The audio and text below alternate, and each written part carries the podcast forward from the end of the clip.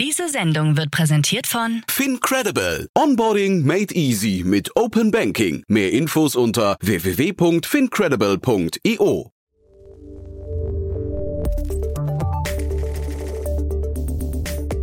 Startup Insider Daily. Wochenendausgabe. Herzlich willkommen nochmal zurück zu Startup Insider Daily. Mein Name ist Jan Thomas und wie angekündigt heute eine Sondersendung. Bei uns zu Gast ist Christian Miele, Partner bei Headline. Headline hieß bis vor kurzem E-Ventures, das wisst ihr wahrscheinlich, hat sich umbenannt und äh, das hatte Lukas Hannemann neulich mal erklärt, weil man eben Headlines produzieren möchte. Und ich würde sagen, das ist wundervoll gelungen mit dem Thema, über das wir heute sprechen, nämlich mit SoRare. Es ist, glaube ich, das NFT-Startup der Stunde. 680 Millionen Dollar wurden dort gerade eingesammelt mit dem Lead-Investor Softbank, also der, dem japanischen Kingmaker, sagt man ja auch immer.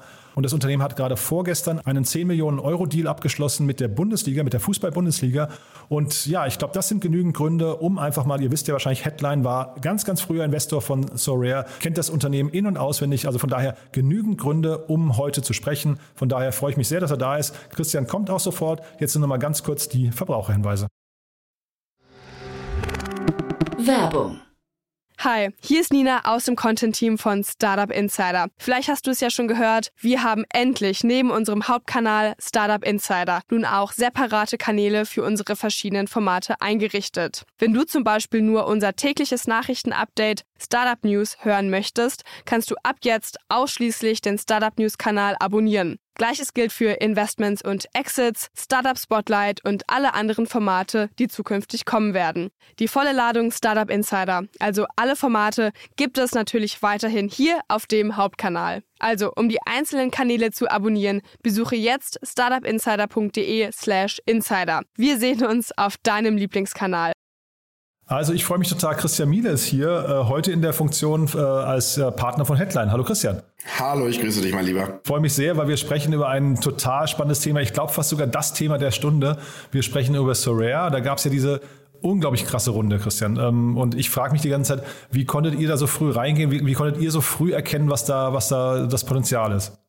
Also wir haben den Kryptomarkt seit 2015 sehr intensiv verfolgt und unterschiedlichste Modelle angeschaut und uns daraus Hypothesen abgeleitet. Und als wir den ähm, Hype um NFTs das erste Mal in 2018 gesehen haben, über CryptoKitties und aber auch ähnliche ähm, Projekte wie SoRare, wie zum Beispiel NBA Top Shots, ähm, haben wir schon erkannt, dass ähm, da was passieren wird. Aber was wir immer vermisst haben, ähm, ist dieses Element einer, einer wirklichen Utility. Ne? Also, dass du so ein NFT für irgendwas auch tatsächlich benutzen kannst und nicht nur darauf hoffen musst, dass dir einer ähm, das zu einem höheren Preis abkauft. Weil wenn das die einzige Utility ist, glaube ich nicht, dass dieses Projekt erfolgreich sein wird. Und dann hat äh, unser Kollege Dominik ähm, damals von, von Seedcamp ähm, eine Intro zu Sorare bekommen. Ähm, und man sagt ja immer so schön, die Opportunity favors the prepared mind. Und ähm, das hat dann bei uns, nachdem wir die ersten Zahlen gesehen haben und verstanden haben, wie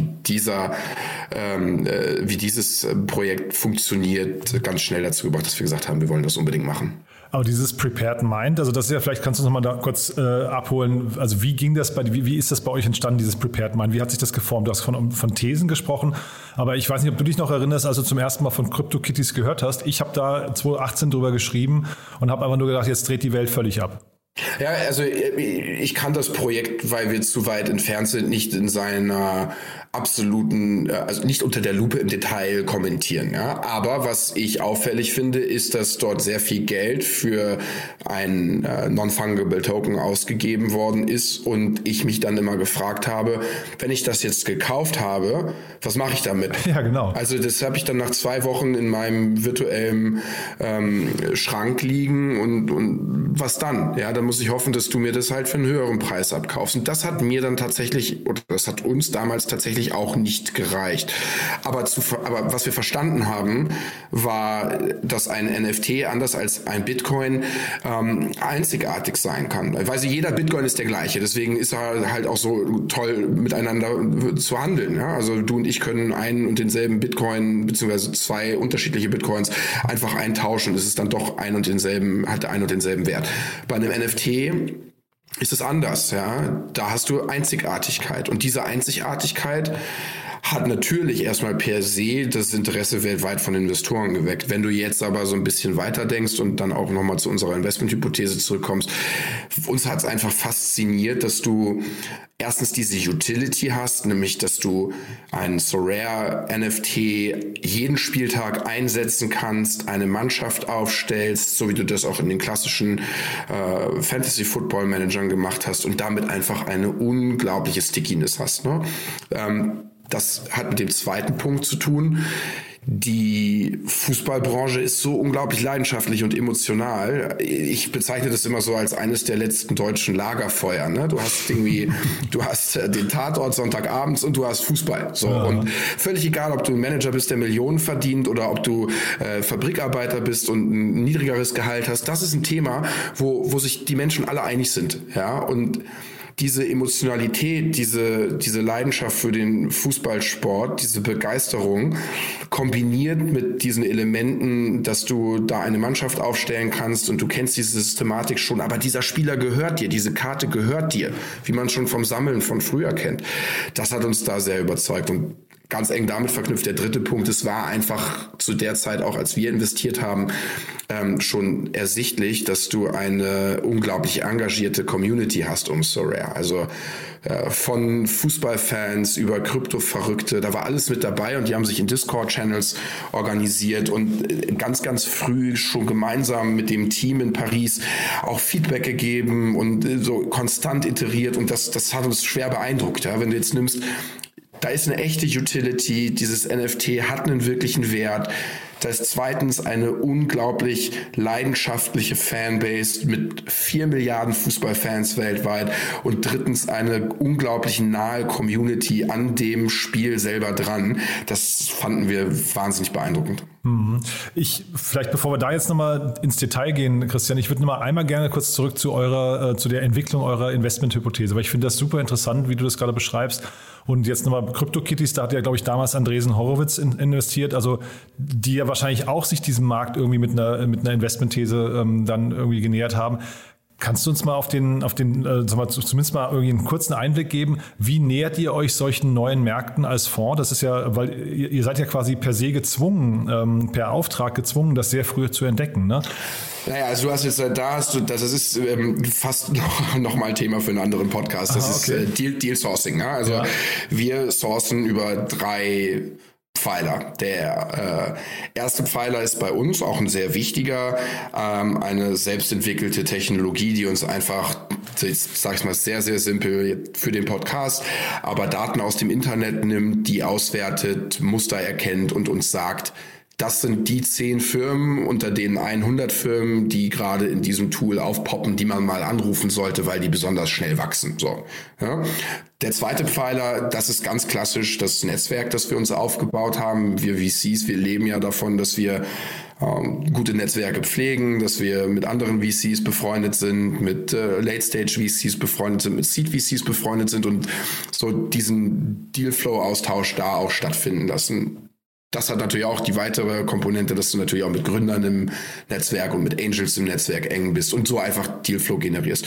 Und die dritte Säule, die in meinen Augen auch immer wichtiger wird, ähm, ist tatsächlich diese äh, Thesenentwicklung, dass du einfach aufgrund von sehr vielen Themen, die du in einem bestimmten Sektor gesehen hast, anfängst zu verstehen, wie dieser Sektor wirklich funktioniert und wo die Knackpunkte sind. Und wenn du da aus diesen Knackpunkten dann ähm, inkrementell die nächste Entwicklungsstufe ableitest, eine These aufbaust, mhm.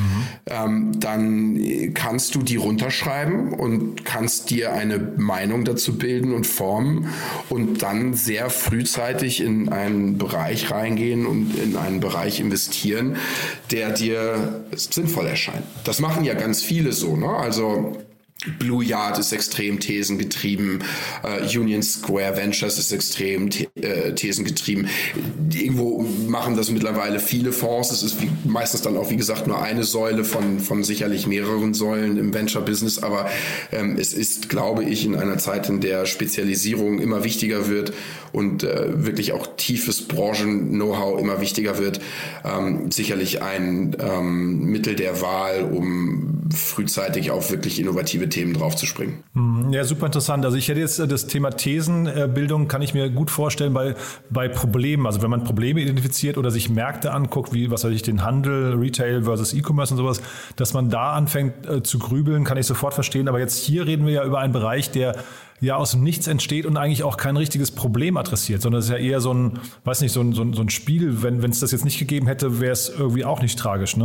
Doch, doch, es ist ja letztendlich sogar ein gigantisches Problem. Wenn du Aha. dir anschaust, wie das Internet ursprünglich aufgebaut ist ähm, und du dir die zugrunde liegenden Protokolle des Web 1.0 und des Web 2.0 ansiehst, dann wird dir ja sehr, sehr schnell klar, dass, und das hast du in der Musikindustrie, das hast du in der Filmindustrie immer wieder gesehen, dass Ownership ein Thema ist, das in den Ursprüngen des Internets, wie wir es heute konsumieren und kennen, letztendlich nicht abbildbar gewesen ist. Die Konstruktion des Webs, wie es heute funktioniert, ist einfach ohne die Technologie der Blockchain nur ganz schwer oder bis hm. gar nicht in der Lage, ähm, diese, diese, diese Einzigartigkeit und, und Ownership abzubilden. Dass NFTs genau in diesem Bereich hineingegangen sind mhm. und damit eine Lösung für IP, Content Creator, Ownership geliefert haben und ein ganz, ganz wesentliches, eine ganz wesentliche Mechanik aus der Offline-Welt adaptiert haben, ist ein Riesenthema. Ja, also insofern, ähm, ich weiß, woher du kommst, aber ich glaube, das Problem ist extrem groß. Ja, das ist jetzt quasi NFTs generell, ne? Aber ich meine jetzt tatsächlich, aber wahrscheinlich ist der Weg dann auch so, man, man identifiziert dann NFT als Markt und dann kommen, kommen die Lösungen, um die es geht oder die, die Szenarien, die darauf aufbauen und dann landet man vielleicht bei Soraya, richtig? Ja, und du, ich meine, du schaust dir dann einfach viel an, ne? Also auch wenn wir uns in anderen Bereichen, ich nehme jetzt mal ein, auch recht einfach zu verstehendes Beispiel, nehmen, nehmen wir uns den Pflegebereich raus. Wenn du der Meinung bist, dass grundsätzlich ähm, die demografische Entwicklung den Pflegemarkt unter Druck Druck setzen wird in den nächsten 10, 20 Jahren, dann sprichst du einfach mal mit allen Firmen in dem Bereich, versuchst zu verstehen, was sind die Geschäftsmodelle, was sind die Treiber, was sind Risiken, was sind Erfolgsfaktoren. So, und wenn du das gemacht hast und du legst das alles nebeneinander, dann hast du ja eine Meinung. So, und aus diesen Meinungen kannst du dann auch eine, eine These formulieren. Und das, äh, das trifft schon auf, auf sehr, sehr viele Bereiche zu. Und dann lass uns mal über Sorare sprechen. Was macht jetzt Sorare so besonders? Weil die wachsen ja, ich weiß gar nicht, ob es das am schnellsten wachsende Unternehmen in Europa ist, aber es ist ja eine unglaubliche Geschwindigkeit, die die an den Tag legen. Ja, also ähm, auch wir stehen da immer mit, mit einem offenen Mund staunend daneben, wie schnell das Unternehmen tatsächlich wächst. Ähm, also ich sagte ja eben bereits, bei der Thesenbildung hat uns ähm, die Utility, die, die Leidenschaft im Fußballsport ähm, und aber auch die, die unglaubliche Community ähm, da äh, stark überzeugt, wenn du das zusammenbringst. Und das war dann damals bei unserem Investment schon so in seinen ganz, ganz, ganz frühen Anfängen abzusehen, hast du ähm, auch starke Metriken gehabt. Also Beispiel, und das ist auch öffentlich, ähm, nach, nach drei Monaten waren 70 Prozent der, der Paying Active Users weiterhin mit an Bord. Das ist, sensationell und äh, sprach dafür, dass ähm, die, äh, die Besitzer von den NFTs ähm, einfach so viel Spaß daran haben, ähm, diese Fantasy-Football-Spiele zu spielen, gleichzeitig aber Besitzer zu sein dieser Karten. Du siehst das ja auch bei FIFA Ultimate oder bei Comunio oder allen anderen Fußballmanager-Spielen. Ähm, das ist einfach Passion. Das ist mhm. etwas, was, was die Menschen absolut fasziniert. Und das hat sich in diesen äh, Retention-Metriken auch damals schon wiedergespiegelt und äh, war dann für uns, nachdem wir ja auch schon viele Consumer Companies gesehen haben, einer der ausschlaggebenden Gründe dafür, dass wir gesagt haben, okay, das müssen wir machen. Ja, nee, also dass ihr das gemacht habt, ähm, also ich finde es spannend, worauf ihr geachtet habt. Du hast ja gesagt, irgendwie auch die Discord-Gruppe und solche Sachen habt ihr euch angeguckt, das äh, finde ich interessant, aber trotzdem ist für mich noch nicht ganz klar diese unglaubliche Geschwindigkeit im Fundraising. Wir reden ja jetzt, glaube ich, gerade mal über etwas mehr als ein Jahr, wo drei Runden passiert sind, die sich, glaube ich, jedes Mal so roundabout, also ich glaube, das erste auf, auf das zweite Mal waren, glaube ich, von 10 auf 60 Millionen und dann von, von 60 auf 700 äh, oder sowas. Ne? Ähm, Da, diese, diese Geschwindigkeit meine ich auch, also in der Wertsteigerung. Wie, wie kannst ja, du das erklären? Also das kann ich damit erklären, dass die Firma eigentlich auch zu dem Zeitpunkt, wo wir investiert haben, profitabel gewesen ist. Also die, die Firma hat von dem Funding, das wir damals in die Firma investiert haben, weil es dann einfach wirklich losging, ähm, kein Geld angerührt. Für also den nachfolgenden Investor, wenn er denn dabei sein wollte, war es wichtig, ein sehr gutes Angebot zu unterbreiten. Es waren noch nicht 10 Millionen, sondern es waren vier. Wir haben damals eine 4 Millionen Seed-Runde gemacht und dann kam Benchmark ja zu Series A rein, ähm, ja. sechs, sechs Monate später und dann nochmal sechs Monate später Softbank jetzt mit der, mit der großen Runde neben Atomico, Bessemer und IVP und ein paar anderen.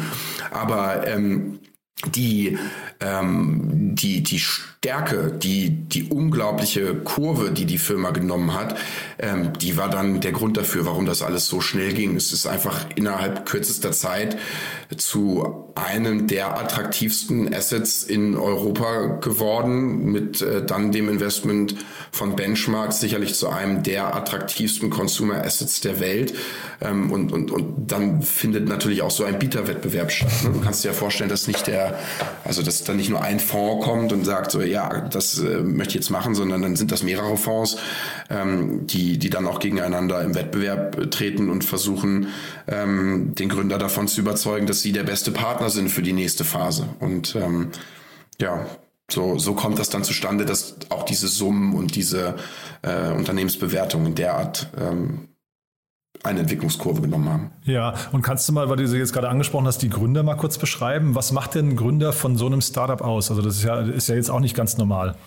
Also der, der Nicolas, ähm, ich habe auch kürzlich ein, ein, Video mit ihm aufgenommen zu der Finanzierungsrunde, wo ich mal so 20 Minuten mit ihm einfach geredet habe, um die Person hinter dem Gründer auch mal so ein bisschen ähm, vorzustellen. Kann ich sehr empfehlen, weil es wirklich spannend ist, mal so die, die, die, die Eindrücke von ihm auch zu bekommen. Ähm, er ist ein unglaublich smarter Kerl, das mal so die erste Feststellung.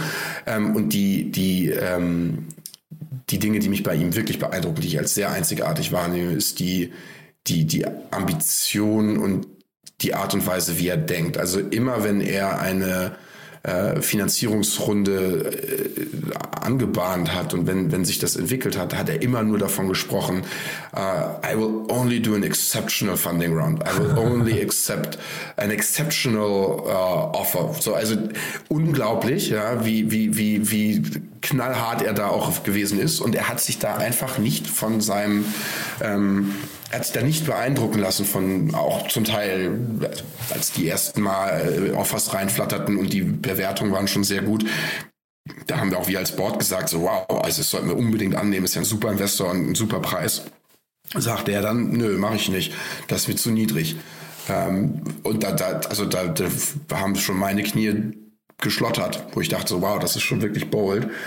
Und das Zweite, was mich sehr beeindruckt an ihm, ist, ähm, der, der, der Fokus. Also wirklich sich in einem äh, in einem und demselben ähm, riesigen Wald voller Opportunities äh, für die drei oder vier wirklich richtig relevanten Sachen zu entscheiden und die dann einfach mit einer unglaublichen Geschwindigkeit und auch Aggressivität ähm, zu verfolgen und, und umzusetzen, ist habe ich in meiner Karriere selten bis gar nicht so gesehen bis dato. Also er ist wirklich ein, ein unglaublicher Unternehmer, ein unfassbares Talent. Klingt so, wie du beschreibst, so nach so, so internationalen Silicon Valley Founders oder sowas, ne? so vom Typ her.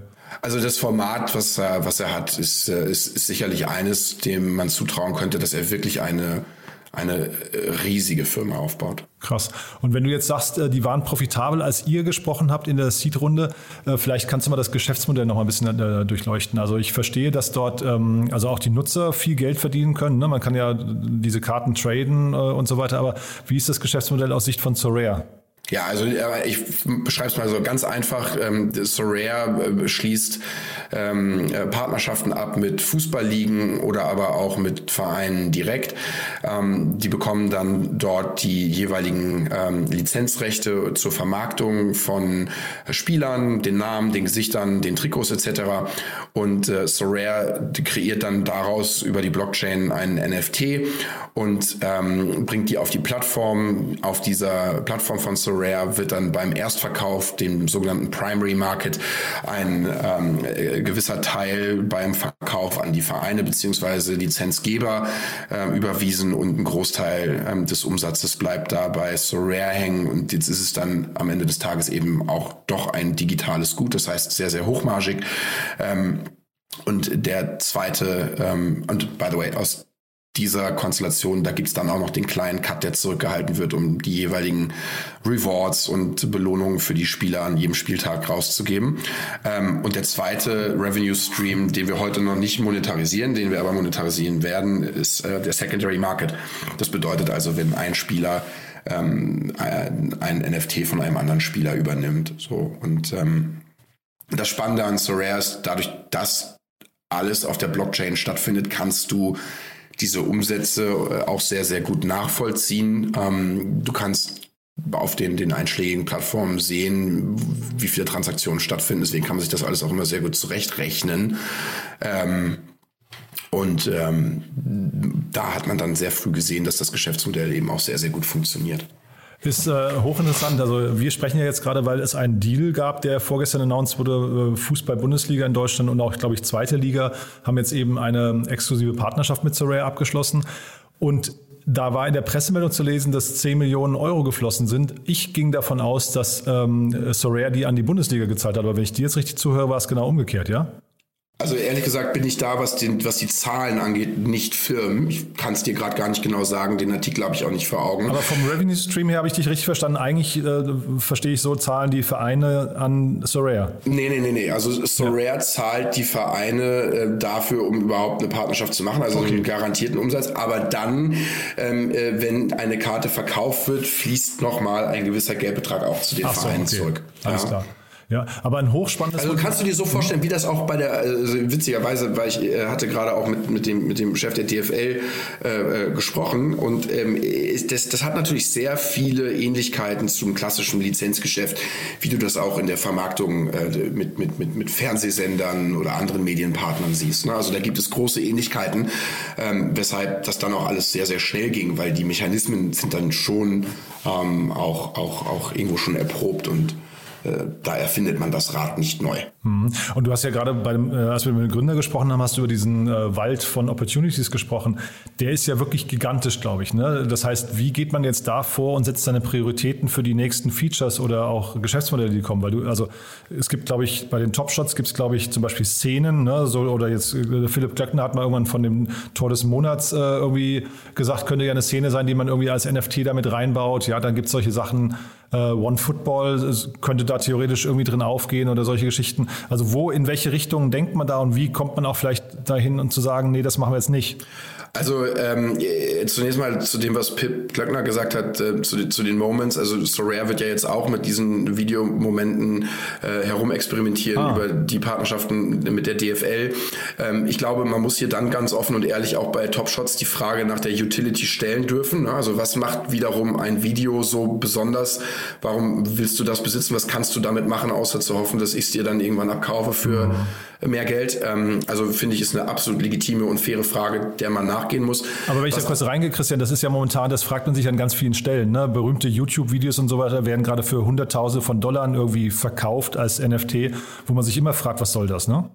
Gut, also das ist eine längere Diskussion. Ja. Ich persönlich bin der Meinung, dass sicherlich ein Großteil der äh, NFT-Projekte für äh, den unerfahrenen Anleger nicht das Richtige sind und man unbedingt aufpassen sollte, was man da macht. Finde ich gut, dass ähm, du sagst, ja. Ich glaube, es ist äh, äh, fair zu sagen, dass sicherlich auch der ein oder andere äh, nicht verstehen wird, warum äh, analoge Kunst für gewisse Geldbeträge äh, über den Ladentisch geht. Also ich, ich glaube, das ist eine sehr, sehr lange Diskussion. Ich empfehle jedem, der da nicht wirklich zu 100 Prozent drinsteckt oder sich damit auseinandergesetzt hat, die Finger davon zu lassen. Ähm, aber ähm, es wird in diesem NFT-Bereich sicherlich auch Projekte geben und ich bin fest davon überzeugt, dass Rare eines davon ist, die sich auch nachhaltig etablieren werden. Mhm. Und zu deiner Frage jetzt, was, was so die Fokusthemen angeht, also ähm, du baust dir natürlich gigantisch große Wettbewerbsvorteile und, und, und auch äh, Eintrittsbarrieren auf, indem du diese Verträge mit den Ligen machst. Ja? Ähm, Soraya hat das jetzt mit der spanischen Liga gemacht und, und auch mit der Bundesliga. Jetzt kann man sich ausrechnen, an welchen Ligen wir wahrscheinlich noch dran sind. Ja? Ähm, das ist also ein Fokus. Ähm, der zweite Fokus ist, dass das Team weiter aufgebaut wird und, und wir einfach sicherstellen, dass man jetzt neben Nicolas und dem Gründerteam auch eine zweite und dritte extrem starke Reihe aufbaut, damit ähm, dieses Projekt von einfach mehr Schultern getragen werden kann. Also ist ja auch so ein bisschen die klassische Startup-Story. Ja. Ähm, und äh, der, der, der, der, der dritte Punkt ist die Weiterentwicklung des Produktes.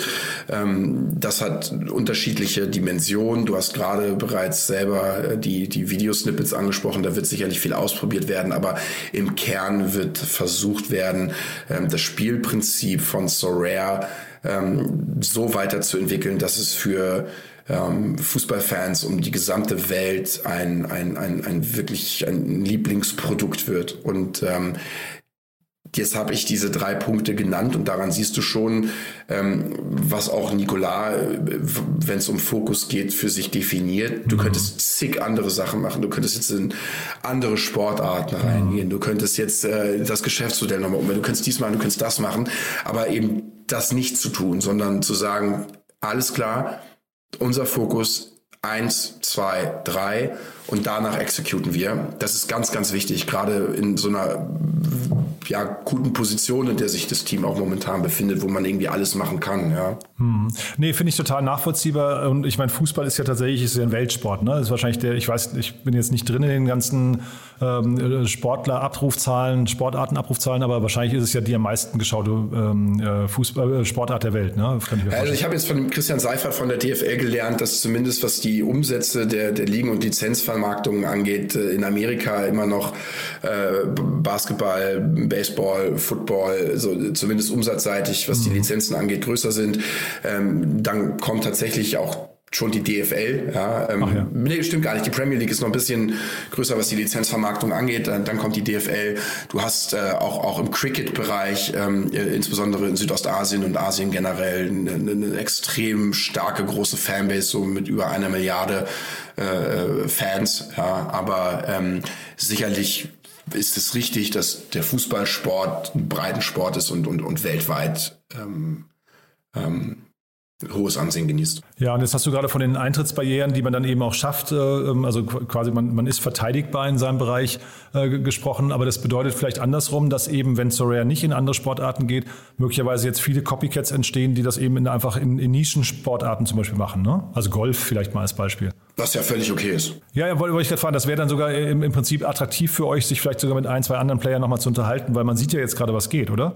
Also das ist wieder Fokusthema. Ne? Ähm, es kommen jetzt aus allen Himmelsrichtungen Unternehmen auf Sorare zu und sagen, wollt ihr uns nicht kaufen, wollt ihr nicht irgendwie mit uns zusammenarbeiten, wollt ihr nicht ich nehme jetzt mal dein Beispiel, das ist nicht wahr, aber deswegen eigentlich gut für so einen öffentlichen Podcast.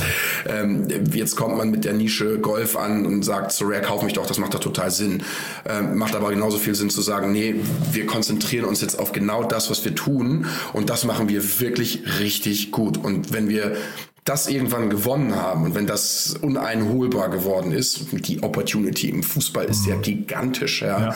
Ähm, dann kann man immer noch über alles nachdenken. Ich hatte so. aber jetzt auch weniger so rare gemeint, ich meine jetzt eher euch als Headline, ob das dann nicht eher ein Thema ist, wo ihr dann äh, auch nochmal schwach werden könntet und könnt sagen, wow, das, das lief jetzt so gut, wir kennen jetzt die Metriken, wir können sofort verstehen, ob eine andere Sportart auch funktioniert ich will das nicht ausschließen, aber ehrlich gesagt glaube ich persönlich, dass es, wenn dann überhaupt maximal im Cricket-Bereich nochmal so eine große Opportunity gibt. Aha. Und das ist eher der asiatische Markt, den wir von hier, äh, zumindest jetzt ich aus dem europäischen Team heraus, nicht äh, genug einordnen und abschätzen kann, äh, weshalb ich wahrscheinlich die Finger davon lassen würde. Hm. Und dann vielleicht nochmal als letzte Frage dazu, eine, vielleicht mal ein kurzer Ausblick oder eine Einschätzung deiner Meinung nach, wo kann so ein Sorare in zwei, drei Jahren stehen? Also ich meine, wenn ich mir das Umsatzwachstum von Sorare äh, in, in, in, den letzten zwölf Monaten angeschaut habe, würde es mich nicht wundern, wenn die nächstes Jahr tatsächlich schon eine Milliarde Umsatz oder mehr machen. Ähm, ich, ich, ich, ich, es ist sehr, sehr schwer einzuschätzen, aber ähm, mal so als ähm, kleine äh, als, als kleiner Benchmark der, der, der Fantasy-Football-Markt, wie aber auch der Sammlermarkt für, für solche Kärtchen ist jeweils 20 Milliarden Euro groß. Also wir haben damals mal in unserer Kalkulation gesagt, wir glauben, dass diese zusammengelegten Märkte irgendwo 40 Milliarden äh, globales Potenzial haben, in genau dem Vertical, in dem Sorare unterwegs ist. Ähm, das ist natürlich dann alles immer so ein bisschen Kaffeesatzleserei und man versucht sich da zumindest irgendwie so die so ein bisschen zu orientieren. Ähm, aber was ich weiß, ist, dass es groß genug ist. Mhm. Und ich FIFA, vielleicht auch ja. FIFA Ultimate, also da gibt's ja, dann kannst du ja auch diese Karten kaufen und so. Äh, die, die gehen halt am Ende des Jahres, sind die dann wertlos. Das ist eigentlich das Bescheuerte, aber die machen auch eine Milliarde Euro Umsatz schon. Ach echt? Ja, und das okay. auch, ja, auch nach kürzester Zeit, ja. Ja, das wo du FIFA jetzt ansprichst, weil ich hatte mit Enrico Mellis äh, von Project A, damals, als wir Soraya zum ersten Mal besprochen haben, habe ich eben so, haben wir so ein bisschen gerätselt, ob es eher ein Glücksspiel ist oder ob es eher ja, ein normales Spiel ist. Und damit vielleicht verbunden die, die Frage des Exit-Kanals. Ist das dann eher aus deiner Sicht ein FIFA, das Soraya kauft oder ein B-Win? Oder kann es eigentlich nur ein IPO werden? Ich glaube, Sorare kauft FIFA.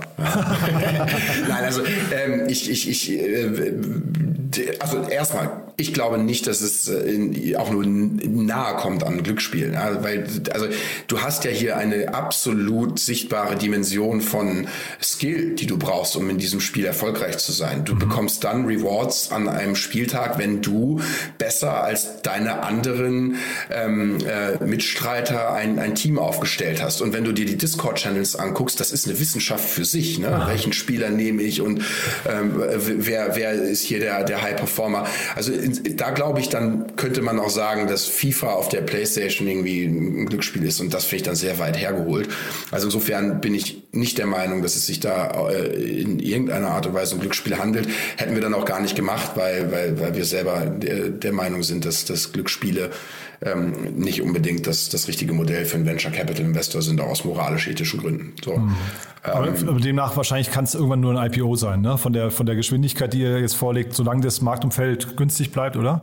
Also ich kann mir vorstellen, dass äh, wir da irgendwann ein IPO angehen, aber ehrlich gesagt äh, hat die Firma jetzt äh, so viel ähm, noch, noch vor sich, was die Jungs machen wollen und, und die möchten sich die Ruhe nehmen, um mhm. da wirklich ein, ein richtig gutes Unternehmen draus zu entwickeln. Und dann bin ich immer fest davon überzeugt, dass äh, die besten Unternehmen, äh, die verkauft man nicht, sondern die besten Unternehmen werden, wenn überhaupt, dann irgendwann mal gekauft. Ob die Börse dann der, der Käufer ist oder ob dann irgendwie doch ein großes Medienunternehmen dazu schlägt oder ein soziales Netzwerk oder wer auch immer. Das, das, das ist so weit weg, ähm, dass ich kann das nicht, ich kann das nicht final abschätzen. Was ja. ich wiederum vermute, mhm. wenn ich mir Nicolas so angucke und da komme ich zurück zu dem, was ihn so auszeichnet. Also ich glaube nicht, dass er äh, sich mit äh, zu wenig zufrieden geben würde. Ja, ist ja für euch als, als äh, Investoren ist das ja super, wenn du so einen Gründer hast, der einfach äh, die ganze Zeit irgendwie outstanding sein möchte in allen Bereichen. Absolut. könnt ihr euch zurücklehnen und einfach machen lassen, ne? Ja, das solltest du nicht im Weg stehen, das stimmt. Ja, nee, super. Das wäre jetzt eigentlich ein cooler Schlussmoment, Christian. Jetzt würde ich nur trotzdem mal, weil ich habe gelesen, also ich hatte ja neulich den Louis von euch hier zu Gast und der hat, da haben wir sehr ausführlich über GoPuff gesprochen. Und äh, jetzt habe ich gelesen, dass GoPuff auch nach Deutschland kommt. Da wollte ich einmal noch mal kurz fragen, was passiert da? Naja, also ähm, du hast ja auch in diesem gesamten Quick-Commerce-Umfeld ähm, gesehen, was da alles an, an Craziness unterwegs gewesen ist. Ähm, und wir haben natürlich, weil wir im GoPuff sehr, sehr früh in 2015 investiert sind, äh, auch mitgemacht und haben uns diesen Space angeschaut, ähm, haben dann ein Investment in, in UK gemacht. Die Firma heißt Fancy. Ähm, und haben ähm, da in sehr, sehr enger Abstimmung mit GoPuff investiert und, und äh, dann nach wirklich wenigen Wochen ähm, mit GoPuff gemeinsam entschieden, dass es doch sinnvoll wäre, das Unternehmen zu kaufen und damit den Markteintritt nach, nach Deutschland und Europa vorzubereiten. Und ähm, ich halte das für, ein, für einen richtigen Schritt und glaube, ähm, insbesondere auch aufgrund des Erfolgs, den wir bereits in den USA haben und der Infrastruktur, die da ist, macht das schon auch Sinn, jetzt da auf äh, äh, ja, auf Landgrabbing-Modus zu schalten. Tatsächlich, ja, weil ich hätte jetzt gedacht, von außen betrachtet ist hier gerade so ein Gemetzel. Ähm, also jeder ist im Landgrabbing-Modus und äh, wir haben ja schon über das Thema Gutscheine und Coupons und was weiß ich, also Rabatt, Rabattierung und sowas gesprochen. Das geht ja schon ein bisschen auf Kosten der Investoren gerade auch, oder? Aber ist ja, ähm, äh, GoPuff muss ja nicht zwangsläufig, also zwei Feststellungen dazu. Erstens, GoPuff muss ja nicht zwangsläufig ähm, in so einen ähm, äh, Bieterwettbewerb einsteigen. Ja, ich glaube, man, man muss nicht dieses Spiel mitspielen. Das ist ja auch schon häufig nicht gut gegangen, wenn man mal so an die Zeiten von Fab.com und so zurückdenkt. Ja. Mhm. Ähm, und gleichzeitig hat GoPuff einfach unglaublich viel Kapital. Also deren Kriegskasse ist ja bis oben hin voll. Ähm, und ähm, wenn dieses Spiel am Ende lautet, ähm, wer hat den längsten Atem, ähm, kenne ich die GoPuff-Gründer auch gut genug, um äh, mir vorstellen zu können, dass, dass die sehr selbstbewusst sind, wenn es um die Frage geht.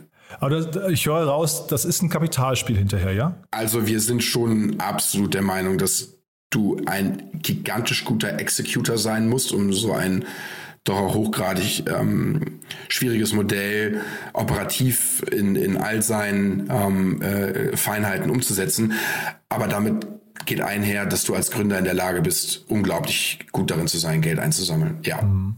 Und warum ist Deutschland aus deiner Sicht jetzt so attraktiv? Ich meine, auch Getir ist ja nach Deutschland gekommen. Die hätten sich ja alle irgendwie gemütlich aus dem Weg gehen können, ne? Ja, aber ich meine, das ist ähm, gut, wenn du in Europa irgendwo Platzhirsch sein willst, dann wirst du natürlich in Frankreich, Deutschland, UK ähm, äh, mal, mal schauen, ob der Markt Sinn macht. Ähm, du wirst dir die Städte anschauen, die Penetration von äh, Spätis, 7-Elevens, whatever, mhm. guckst irgendwie, wie, wie ist so die durchschnittliche Reisegeschwindigkeit und, und, und der Verkehr in den Städten, wie schnell kommst du von A nach B, wie gut kannst du deine Polygone aufbauen und Warenlager. Äh, naja, und dann hast du einfach äh, natürlich auch hier in, in, in Deutschland nicht nur ein äh, bevölkerungsreiches Land, sondern ähm, auch ein finanziell recht wohlhabendes Land. Ja, jetzt sind wir Deutschen nicht bekannt dafür, dass wir für Convenience bezahlen, aber in den Großstädten ähm, zeigt sich ja jetzt ein anderes Bild. So und ähm, da willst du da wollen die im Zweifelsfall dabei sein, weil sie sich natürlich ausmalen, dass es dort Potenzial gibt, äh, auch Market Share aufzubauen. Und dann vielleicht letzte Frage dazu. Wie hast du denn den, äh, diese ganzen Investitionsrunden jetzt gerade wahrgenommen bei Flink und, und Gorillas und so weiter? Hat, hast, also du hast ja jetzt den internationalen Blick. Hast du das Gefühl, das ist in Deutschland schwieriger, solche großen Runden zu drehen? Also jetzt DoorDash war ja so ein bisschen ein besonderer Fall, die ja erst mit Gorillas und dann jetzt mit Flink äh, gesprochen haben. Aber Gorillas zum Beispiel hat ja jetzt irgendwie Delivery Hero an Bord genommen, was ja jetzt nicht ein Top-VC aus Amerika ist, ne? Ja, wobei die ähm, äh, Jungs von Delivery Hero ja ein goldenes Händchen gezeigt haben in der Vergangenheit, was ihre Akquisitionen anging. Ne? Also ich finde, ähm, wenn man sich mal den Track Record anschaut von, von deren Investments, dann ist das sehr beeindruckend und sicherlich sogar besser als von dem einen oder anderen VC. Aber ähm, zu deiner Frage, also ich äh, glaube, ähm, wenn uns die Pandemie und die letzten ein, zwei Jahre generell doch eines gezeigt haben, dann, dass Deutschland und Europa absolut in der Lage sind, auch viel Kapital von ausländischen und internationalen Investoren zu akquirieren. Das ist ja erstmal per se eine gute Sache. Ne? Ähm, und ich glaube, Europa ist hier in, auch durch solche Beispiele wie Flink, Gorillas und natürlich viele andere Firmen wie auch Celonis und UiPath und äh, Nimsorare und Co. irgendwo auf die auf den Radar gekommen international und ist jetzt als Asset-Klasse angesehen. Also mhm. europäisches Early Stage, europäisches Late Stage äh, investieren ist lukrativ, ist gut. Es gibt eine äh, starke, äh, äh, es gibt ein starkes Angebot und auch eine starke Nachfrage dafür.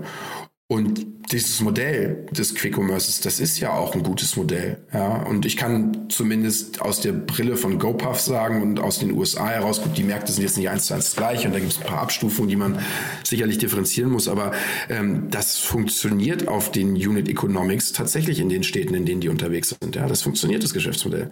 So, und ähm, das spricht sich ja auch rum und ich denke, das äh, ist dann auch die Hoffnung der, der, der einzelnen zahlreichen Spieler, ähm, die, die in den Markt reingehen. Äh, by, by the way, nur ein Satz noch zu, zu Getir und der Deutschland-Expansion. Ich meine, es kann natürlich auch ganz anders gehen und du äh, schleichst dich um die großen Märkte herum. Ich finde, das hat jetzt zum Beispiel Volt extrem stark gemacht. Mhm. Ja, Volt ist immer so als der kleine finnische regionale Delivery äh, Hero Challenger da unterwegs gewesen. Ähm, keiner hat die so richtig ernst genommen und naja, jetzt sind die halt auch auf dem Vormarsch und haben einfach über äh, so Tier 2 Märkte sich, sich eine gewisse Größe aufgebaut und damit jetzt auch eine ganz, ganz, ganz harte Differenzierung gegenüber allen anderen. Ne? Also manchmal ist es sinnvoll, wenn du genau in die andere Ecke des Raumes schaust, wenn alle in eine Ecke gucken. Ja, das dachte ich. Also ich finde, Volt ist ein super Beispiel. Ähm, sowas trägt eher meine Sympathie, als jetzt die ganze Zeit Geld zu verbrennen. Aber es ist natürlich aus Marktbeobachtersicht ist das großartig, was da gerade passiert. Es ist, äh, also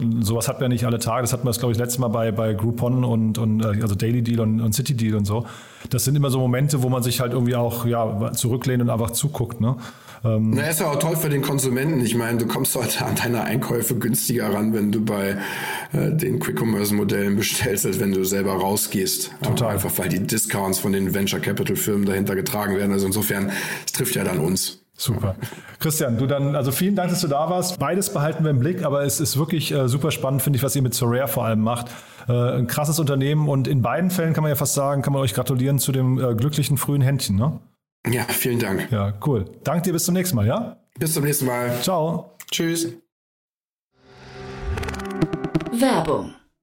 Hi, hier ist Moritz, Marketing und Growth Manager bei Startup Insider. Wenn du über die verschiedensten Themen immer auf dem neuesten Stand sein möchtest, dann empfehle ich dir auf jeden Fall unsere Newsletter auszuprobieren. Von unserem täglichen Morning Briefing Startup Insider Daily zu unseren themenspezifischen Newslettern wie Krypto und Web3, Investments und Exits oder KI Kompakt bist du mit unseren Newslettern immer top informiert. Falls du interessiert bist, kannst du dich jetzt ganz einfach kostenlos anmelden und zwar unter startupinsider.de/slash insider.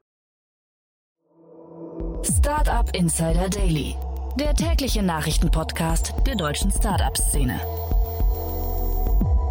So, damit sind wir durch für heute. Damit sind wir auch durch für diese Woche. Das war Christian Miele von Headline. Ich fand's super spannend. Schaut euch Sorare mal an. Wie gesagt, immer mit dem kleinen Hinweis, man weiß nicht genau, ist es ein Glücksspiel oder nicht. Deswegen übernehmen wir hier keine Verantwortung.